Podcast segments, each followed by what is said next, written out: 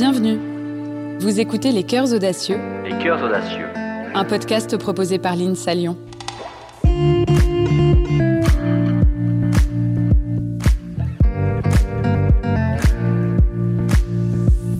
Il est difficile d'imaginer à quoi ressemblera le monde de demain. Mais ce que nous savons, c'est que la science et la technologie sont parmi nos meilleures armes pour bâtir un futur plus durable. Et dans cette course contre la montre, c'est aux ingénieurs qu'il revient de façonner notre avenir en relevant des défis toujours plus grands. Il est donc essentiel que ceux qui conçoivent, fabriquent et parfois même dirigent agissent en hommes de science, mais aussi et surtout en citoyens éclairés. Alors dans ce podcast, nous sommes partis à la rencontre d'ingénieurs qui, en écoutant leur cœur et leurs convictions, ont fait le choix de l'audace, quitte à s'aventurer parfois sur des chemins inconnus, voire incertains. Des hommes et des femmes empreints de modestie qui mettent aujourd'hui leur savoir-faire au service du bien commun. Les ingénieurs ont un rôle clé à jouer dans l'avenir de l'humanité et ceux que nous avons rencontrés ont déjà commencé à le prouver. Toutes sortes de possibilités de plus en plus riches, de plus en plus fécondes sont offertes aux hommes. Les hommes feront tous ensemble le grand monde de demain ou bien ils courront à la catastrophe. Le risque n'est pas exclu, mais l'aventure vaut d'être tentée et je crois qu'elle gagnera et que ça réussira. Elle s'est toujours dit que son travail aurait un sens. Alors à tout juste 30 ans, Iris Roussel s'est donné comme mission de rendre la vie des malades plus douce. Diplôme d'ingénieur et de designer en poche, elle fusionne ses savoir-faire et propose aujourd'hui des solutions innovantes pour améliorer le parcours santé des patients. Avec une méthode bien à elle, aller sur le terrain pour écouter les besoins.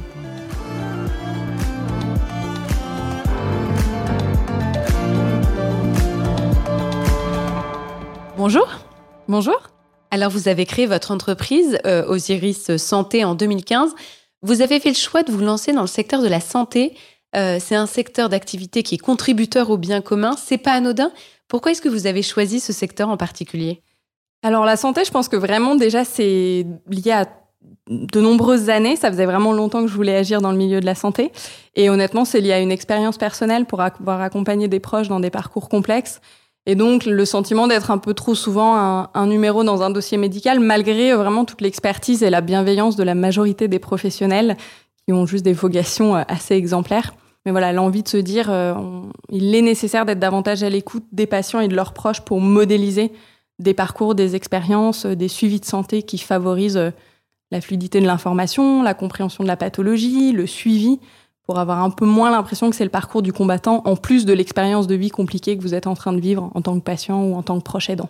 Parce que vous, c'est ce que vous avez expérimenté sur le terrain euh, en accompagnant un proche. Vous vous êtes rendu compte à quel point c'était compliqué et lourd en plus de la pathologie Complètement. C'est vraiment des enjeux de euh, suite à un diagnostic. Euh, petit exemple, hein, un accident vasculaire cérébral où ma mère à l'époque, ça a été le parcours du combattant pour trouver les bonnes personnes pour favoriser la rééducation neurologique. Euh, alors c'était il y a un petit moment, peut-être que depuis ça a évolué, mais c'est toujours des enjeux de, de coordination d'acteurs entre l'hôpital et le domicile. Vous sortez de l'hôpital et puis plus personne vous suit en fait à cette étape-là de difficulté de comprendre ce qu'est la pathologie, d'identifier des associations de patients par exemple. Et tout ça impacte énormément le quotidien des patients, d'autant qu'on a de plus en plus de maladies chroniques, avec l'espérance de vie aussi qui augmente. Et il y a un vrai enjeu d'améliorer l'efficience et la fluidité des parcours de santé pour des questions aussi d'optimisation financière ainsi de notre système de santé et pour sa pérennité. Qu'est-ce que vous avez voulu changer? Qu'est-ce que concrètement vous avez en tête euh, au début de votre projet, aux prémices de votre projet? Alors au tout au début, là, ce qui me vient, euh, je reviens à mes études d'ingénieur où une des premières expériences que j'ai eues, c'était euh, en collaboration avec une clinique lyonnaise sur l'accouchement. On a travaillé pendant pratiquement un an sur la modélisation d'une nouvelle table d'accouchement plus innovante, plus ergonomique. Donc j'ai passé un an à travailler sur ce projet-là, euh, qui a été très bien reçu. On a inventé voilà toute une nouvelle ergonomie, une nouvelle euh, conception. Et cependant, au bout de cette année de collaboration, je me suis rendu compte que typiquement, moi, j'avais pas encore eu d'enfant. J'ai pas passé deux minutes à m'asseoir sur cette table. Et quand on creuse un petit peu, qu'on commence à interviewer des personnes qui ont accouché ou vraiment qu'on interviewe tous les acteurs du terrain, les professionnels de santé, on se rend compte que la problématique, elle est pas tant euh, en le matériel médical que le suivi du manque d'informations avant, le suivi euh, après l'accouchement, euh, la plage du, du, conjoint ou de la, de la, conjointe au milieu, enfin véritablement tous ces enjeux de coordination. Et quelque part, ça a questionné mes méthodes d'innovation. À quel moment est-ce qu'on commence par comprendre les besoins du terrain, les besoins des bénéficiaires, avant de partir bille en tête sur euh, construire une nouvelle table d'accouchement? Quels sont les besoins? Voilà, encore une fois, à 360 degrés. Parce qu'aujourd'hui, dans ce domaine en particulier, les grands oubliés, c'est les malades, c'est les patients et c'est leurs familles Complètement. Euh, complètement. En fait, euh, le nombre de fois où moi je rencontre euh, dans mon métier soit des, des startups ou des entreprises qui ont développé des solutions qui pour autant, ça peut être des solutions digitales, par exemple de suivi de santé, et on va questionner la solution, oui, elle, elle marche pas, ou en tout cas elle est pas assez efficace, mais est-ce que vous êtes allé questionner les patients vraiment dans leur quotidien? Ah bah pas vraiment, plutôt les professionnels de santé. Bien sûr, c'est essentiel, mais allons voir directement les usagers, parce que si vous avez bien fait votre audit, on va dire entre guillemets, vous savez concevoir des produits, des services qui ont de la valeur ajoutée et qui vont euh, permettre vraiment une, euh, de répondre à des besoins concrets du terrain. Et est-ce que dans le domaine de la santé, on a du retard en France par rapport à d'autres pays, par exemple? Alors, euh, c'est un grand débat. Oui, je pense bien sûr qu'on a du retard sur beaucoup de, sujets. après, on a aussi des très beaux exemples en, France qui portent des, des, très beaux projets. Je pense au CHU de Strasbourg, par exemple, qui a en interne un laboratoire d'innovation, typiquement. Mais pour être allé, par exemple, soutenu par la région Auvergne-Rhône-Alpes il y a trois ans au Québec, rencontrer des chercheurs en santé, ils sont vraiment précurseurs sur des notions de prise en compte de l'expérience du vécu des patients, de ce qu'on appelle le partenariat patient, faire avec le patient. Euh, et, euh, et la France, effectivement, est, est, en retard par rapport à ça. Et aujourd'hui, il y a un grand mouvement, même international, sur la prise en compte de ce qu'on appelle l'expérience du patient. On parle d'expérience. On parle d'expérience, complètement. On parle d'expérience vraiment du patient. Euh, et au niveau international, euh, beaucoup d'acteurs et de pays se mobilisent là-dessus et se disent comment est-ce qu'on peut construire nos systèmes de santé en prenant davantage le vécu, l'expérience du patient. Et la France, très clairement, euh, est un peu à la traîne. Mais je nuance parce que euh, les choses ont beaucoup euh, évolué, entre autres cette dernière année. On a ce qu'on appelle dans la santé une certification. Les établissements de santé peuvent exercer s'ils passent une certification. Et cette nouvelle certification pousse énormément la prise en compte de l'expérience patient. Donc la stratégie quand même nationale en faveur de, de, la santé va dans cette direction. On a encore beaucoup à faire. Et alors, vous, comme vous le disiez tout à l'heure, euh, votre démarche, c'est commencer avant tout par le terrain. Euh, c'est la clé, selon vous, pour créer un, une innovation, un produit, un service qui sera utile, qui sera adapté?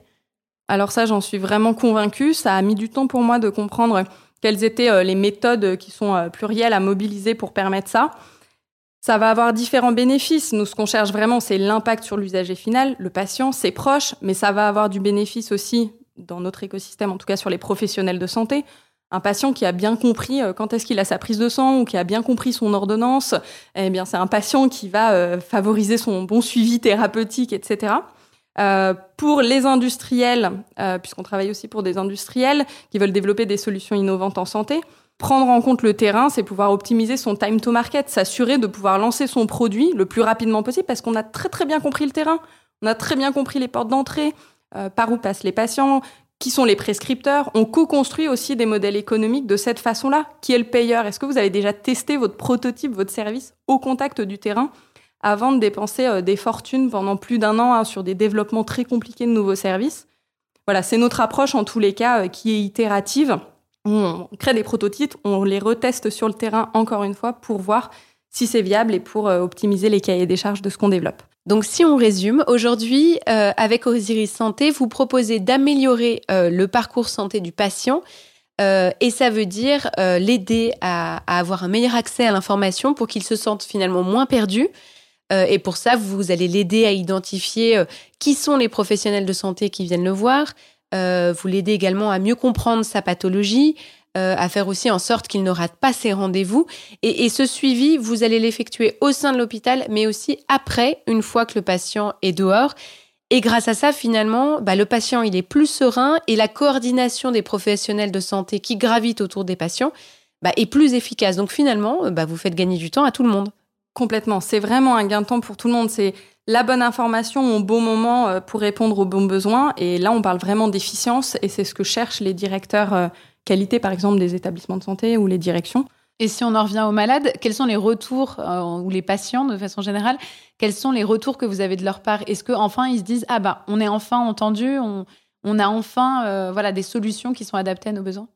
Ce qui est vraiment intéressant, c'est que euh, donc on, on, amorce nous euh, des mesures d'impact justement par rapport aux produits et aux services qu'on développe pour nos clients. Hein. c'est eux qui les développent, mais nous, on est l'agence d'innovation, si vous voulez, qui participons à cela, qui effectivement, clairement, se sentent plus prises en compte, où il y a vraiment une amélioration de, leur empowerment, de ce qu'on appelle aussi la littératie en santé, la, bonne capacité à comprendre des informations de santé. C'est très compliqué hein, de décrypter euh, ce qu'est une maladie, euh, le jargon médical. Et il y a aussi autre chose, c'est le fait de travailler en co-construction avec les usagers. Le processus même méthodologique, on l'a vu et on fait une mesure d'impact en ce moment avec un labo de recherche, permet vraiment euh, d'améliorer euh, euh, l'estime de soi, le fait de se sentir entendu, écouter l'empowerment. Ça participe à accompagner le changement aussi dans un service hospitalier, par exemple, où les gens n'ont pas le temps et peu l'habitude de travailler ensemble finalement et d'avoir participé à co-construire entre tous les services, néphrologues, euh, infirmiers, infirmières, et soignants, médecins généralistes, ça change déjà les postures et c'est aussi un double impact qu'on cherche à avoir pour euh, désiloter en fait les processus d'innovation, à notre échelle en tous les cas. Ce qui est vraiment intéressant, c'est que euh, donc on, amorce nous des mesures d'impact justement par rapport aux produits et aux services qu'on développe pour nos clients. Hein, c'est eux qui les développent, mais nous on est l'agence d'innovation si vous voulez qui participons à cela qui effectivement clairement se sentent plus prises en compte, où il y a vraiment une amélioration de, de leur empowerment, de ce qu'on appelle aussi la littératie en santé, la, la, bonne capacité à comprendre des informations de santé. C'est très compliqué hein, de décrypter euh, ce qu'est une maladie, euh, le jargon médical.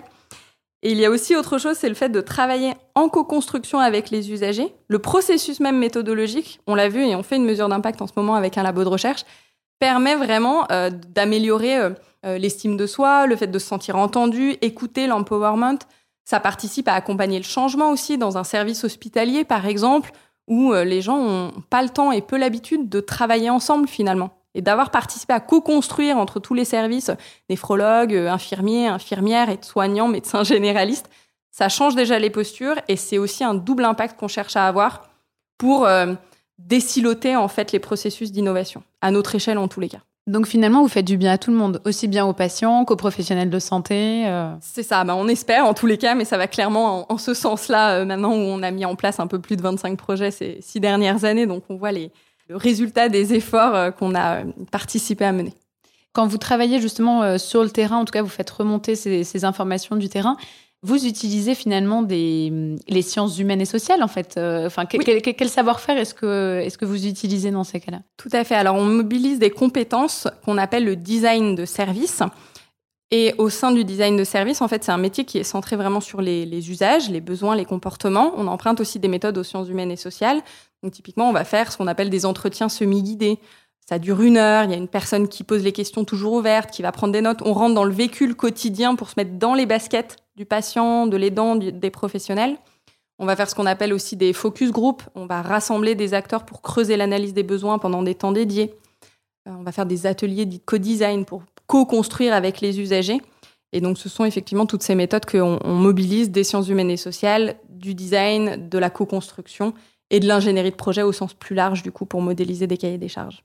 Et quand vous étiez ingénieur, pendant votre formation, vous aviez aussi des cours autour de ces humanités-là. Ça, pour vous, c'est essentiel dans la formation d'un ingénieur, notamment euh, d'être sensibilisé aux sciences humaines, aux sciences sociales, quel que soit son secteur d'activité?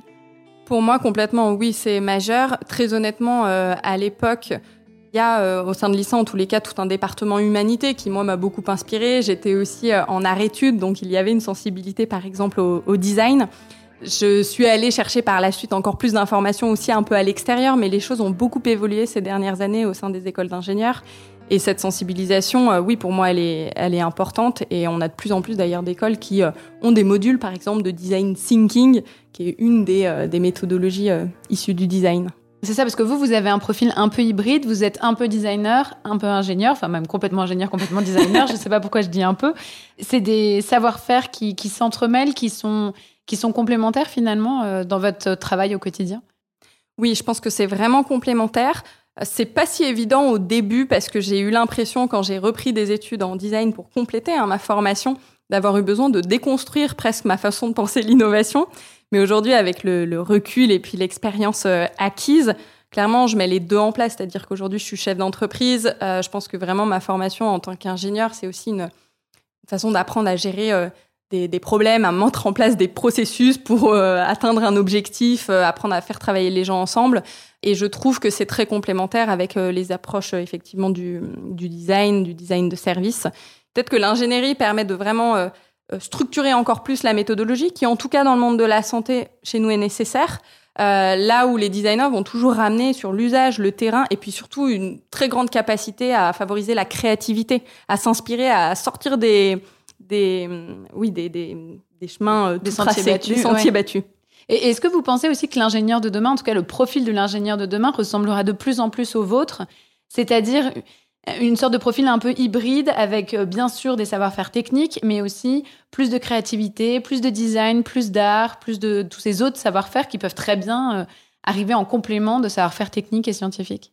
Alors je l'espère, j'aurais pas la prétention de dire que j'espère que tous les ingénieurs ressemblent à mon parcours et mon profil.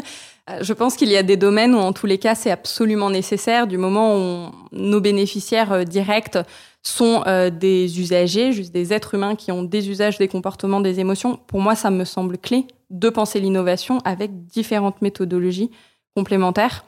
Et d'ailleurs, ça va dans les deux sens. Je pense qu'il y a de plus en plus de designers aussi qui ont vocation à croiser leurs méthodes avec des méthodes d'ingénierie et je sais qu'il existe voilà des, doubles cursus parfois euh, par rapport à ça. Et on parlait tout à l'heure de, du coup de votre méthode à vous, qui est de faire remonter les informations du terrain. Est-ce que vous pensez qu'aujourd'hui, euh, les ingénieurs et aussi les entrepreneurs, ou voir les deux, ont tendance à créer, à innover sans trop écouter le terrain, en étant finalement toujours un peu déconnectés de la réalité, déconnectés de la société?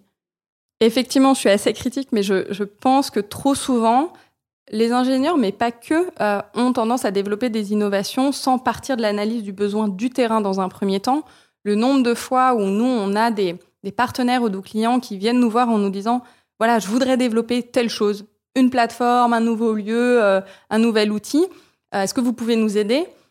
C'est nécessaire d'avoir des gens entreprenants, optimistes, qui veulent pousser l'innovation, mais et on va d'abord commencer par faire de la sensibilisation en disant, mais partons des besoins du terrain, tant pour l'impact que vous voulez avoir pour vos bénéficiaires ou vos clients, que pour vous, pour développer quelque chose qui, d'un point de vue euh, business, en fait, juste est viable. Et donc, euh, oui, euh, je, trouve que c'est important de faire prendre conscience que développer des innovations sans être partie de l'analyse fine du problème, pour moi, c'est justement prendre le problème en fait à l'envers et c'est faire perdre du temps et de l'argent d'ailleurs à tout le monde et à terme malheureusement mettre beaucoup d'énergie là où c'est pas forcément là où il y aurait besoin de toute cette richesse de, tous ces ingénieurs qui ont énormément à apporter. Encore une fois, là, je parle, moi, dans le monde de la santé, quand on est, euh, pour avoir plein d'ingénieurs, euh, plein d'amis ingénieurs qui travaillent dans des domaines euh, hyper techniques, etc., l'approche est tout à fait différente. Donc, je pense que ça dépend du domaine et de la problématique que vous souhaitez résoudre. En tout cas, vous, votre méthode, elle fonctionne. Et il y a des ingénieurs qui aujourd'hui viennent vous voir en vous disant, on a une idée, mais on a besoin de vos compétences pour les tester sur le terrain. Complètement. Oui, oui, tout à fait. Et moi, j'adore ça parce que souvent, c'est des ingénieurs qui se disent Ah, euh, je vais me poser la question peut-être un peu différemment. Et c'est souvent des gens ultra passionnés et qui, euh, en fait, découvrent tout un tas de, méthodes complémentaires. Euh, et, puis derrière, même nos accompagnements et la finalité. Moi, je suis très heureuse quand c'est devenu évident pour eux par la suite. On les recroise deux ans plus tard. Ah, mais on a fait un groupe avec des patients pour développer notre prochain service. Super, ça y est, là, on a fait le job. C'est ça, donc finalement, ils vont s'inspirer de votre méthodologie. Dans un premier temps, ils vont faire appel à vous, et puis après, ils vont le faire tout seuls. Complètement. Alors pas toujours, toujours tout seul, comme ça c'est bien, ils reviennent nous voir, mais le but c'est quand même de pérenniser la démarche et puis de planter un peu plein de petites graines partout pour sensibiliser à ces approches euh, vraiment euh, centrées sur euh, les usagers et au-delà de centrées, de co-construire avec les usagers. Et justement, cette, idée de co-construction, elle est très importante pour vous. Vous travaillez avec euh, les patients, avec les familles, avec les professionnels de la santé, avec les collectivités. C'est très important justement se, se, faire ensemble, se soigner ensemble dans le cas de, la santé notamment. Complètement, c'est vraiment euh, primordial. Dans la santé, il y a un très gros enjeu où les, les gens travaillent trop en silo. Or, la problématique, c'est ce qu'on appelle les points de rupture dans le parcours de santé vous êtes un patient, vous sortez de l'hôpital, vous rentrez à domicile, vous êtes un peu perdu, vous savez pas qui aller voir, etc. Tout ça, c'est plein de points de rupture.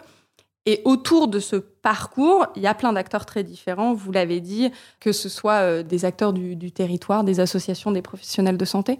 Et peut-être pour donner un exemple concret, on a travaillé euh, pour la ville de Nice il y a quelques années qui s'intéressait à la problématique des aidants familiaux des citoyens, comme je l'ai été, qui accompagnaient des proches euh, qui accompagnent des proches au quotidien qui sont malades et pour qui les situations de vie sont vraiment compliquées. Pourtant, il existe plein de structures sur le territoire niçois, mais comme c'est le cas aussi à Lyon et dans d'autres domaines, qui apportent des solutions, euh, des aides, des aides financières, logistiques, organisationnelles, etc. Mais les gens n'ont pas accès à cette information parce que c'est encore une fois un peu le parcours du combattant. Et donc, soutenu bien sûr par la ville qui était le porteur du projet, on a participé à coordonner en fait un groupe de 35 structures du territoire, aussi avec des enfants familiaux et leurs proches, où il y avait les associations euh, France Alzheimer, France Parkinson, euh, la ville, le CCAS, des EHPAD du territoire, euh, le CHU de Nice, qui tous ensemble, accompagnés par nos méthodologies, ont un appris à se connaître, appris à travailler ensemble, et nous ont permis de modéliser très concrètement à terme. Il y a une plateforme digitale aujourd'hui qui existe, qui référence de la bonne façon les informations, et puis ça a aussi fait émerger un cahier des charges pour un nouveau lieu d'accueil physique qui existe sur la ville de Nice où euh, les aidants peuvent se rendre, sont accueillis d'une certaine façon pour qu'en fonction de leurs questions, ils aient la bonne information au bon moment. Pour beaucoup de spécialistes, face à tous ces enjeux environnementaux, sociaux, les ingénieurs, ils doivent pas seulement savoir faire, ils doivent savoir défaire aussi. Est-ce que vous vous inscrivez dans ce courant-là? C'est marrant d'ailleurs parce que euh, euh, du coup, avec ce double profil que j'ai, pour nous en tant que designer de service, c'est ça, c'est commencer par déconstruire et c'est effectivement intimement lié à ce que vous dites sur le profil ingénieur aussi que je suis. Euh, ça revient, comme je vous le disais, quand quelqu'un vient nous voir en nous disant je veux développer euh, tel outil, on va déconstruire avec lui la problématique, l'enjeu. Euh, je prends un autre exemple, un établissement de santé qui est très innovant avec qui on, travaille en Rhône-Alpes vient nous voir en nous disant on veut appliquer un modèle de santé qui s'appelle le patient partenaire, qui est très inspirant, qui existe entre autres au Québec. On veut le mettre chez nous. Oui, très bien, c'est fabuleux, mais vous, vos besoins, votre culture à vous, on va partir de votre terrain. Et pareil, c'est accompagner au changement, oui, déconstruire. Et notre méthodologie, bien sûr, il y a des process qui sont structurés et qui sont carrés, euh, mais à chaque fois, on, on, la design presque cette méthodologie en fonction du partenaire et du client qu'on a en face de nous, pour faire avec d'ailleurs aussi le client. Et est-ce que vous pensez que, euh, alors ça c'est de façon un peu plus large, mais que l'ingénieur, même s'il poursuit aucune, aucun idéal finalement dans sa pratique professionnelle, comme un médecin pour le coup qui, a une mission qui est de soigner, euh, est-ce que sa responsabilité, la responsabilité de l'ingénieur, elle est néanmoins engagée vis-à-vis euh, du bien-être humain, euh, vis-à-vis du bien commun? Pour moi, c'est fondamental. Et je pense que ça part de là, de faire changer les choses, de faire évoluer le système. Je pense que ça vient de chacun d'entre nous, qui soit sommes entrepreneurs ou justement salariés dans une entreprise, de participer à notre échelle à se responsabiliser sur ce qu'on sort à terme pour avoir travaillé dans un grand groupe euh, au début de, juste après mes études d'ingénieur, dans un grand groupe cosmétique qui m'a apporté énormément, euh, qui s'engage certes sur le développement durable, mais à l'époque été interloquée par le peu de questionnements que euh, certaines personnes pouvaient avoir sur l'impact environnemental de ce qu'on faisait. On peut pas tout faire en même temps. Attention, hein, je jette pas du tout la pierre, mais je pense que ça passe par euh, en fait c'est vraiment une approche euh, bottom up quoi. Enfin chacun d'entre nous en tant que citoyen et en tant que salarié d'une structure d'une entreprise d'une association pouvons faire bouger les lignes si c'est nous-mêmes qui changeons déjà notre façon de voir les choses. En tout cas c'est ma posture. Est-ce que créer une entreprise sociale ça a toujours été votre but?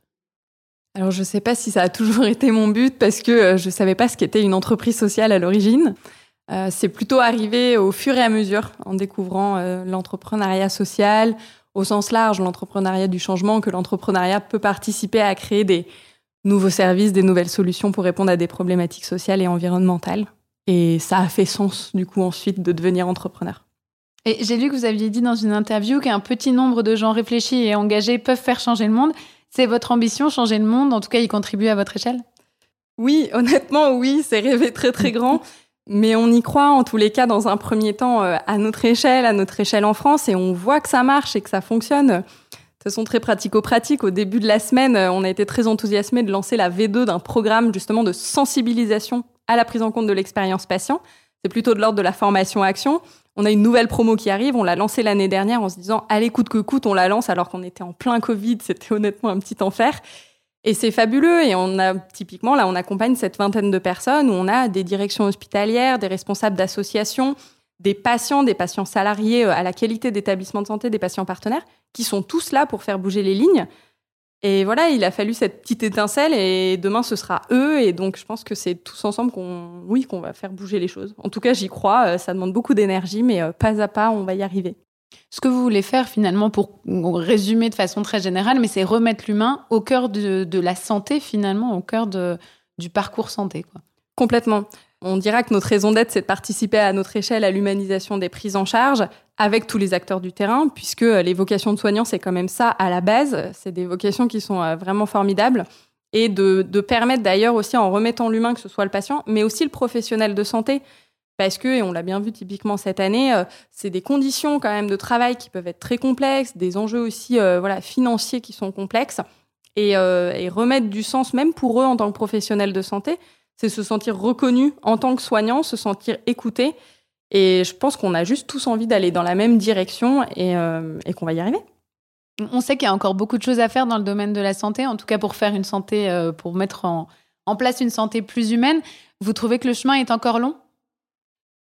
En fait, honnêtement, je suis très optimiste, mais ça, je pense que je suis de nature très optimiste. Euh, le chemin est encore long simplement dans la mesure où, honnêtement, oui, ça prend du temps. En fait, je pense qu'on est euh, utopiste réaliste dans la mesure où il faut rêver grand, mais commencer pas à pas. Et la méthode des petits pas, ça marche bien on va pas tout changer du jour au lendemain. On le voit bien là en accompagnement un établissement euh, qui s'appelle Quel Idéal, qui est déjà pourtant très innovant. Ça prend du temps, ça fait un an et demi qu'on travaille avec eux et pourtant il y a vraiment euh, les ressources et ils sont moteurs en interne. Mais même eux, c'est de l'accompagnement au changement. Il faut que tout le monde s'embarque euh, dans, l'aventure de penser expérience patient. Et donc effectivement, il y a des temporalités différentes en fonction des acteurs avec qui on travaille. Et c'est d'ailleurs aussi pour ça qu'on travaille tant pour des établissements de santé ou des associations de patients que des industriels où parfois le, euh, le fait de pouvoir faire émerger des innovations peut aussi aller un peu plus vite euh, parce qu'ils ont des enjeux aussi hein, de différenciation sur leur marché. Merci Iris. Merci.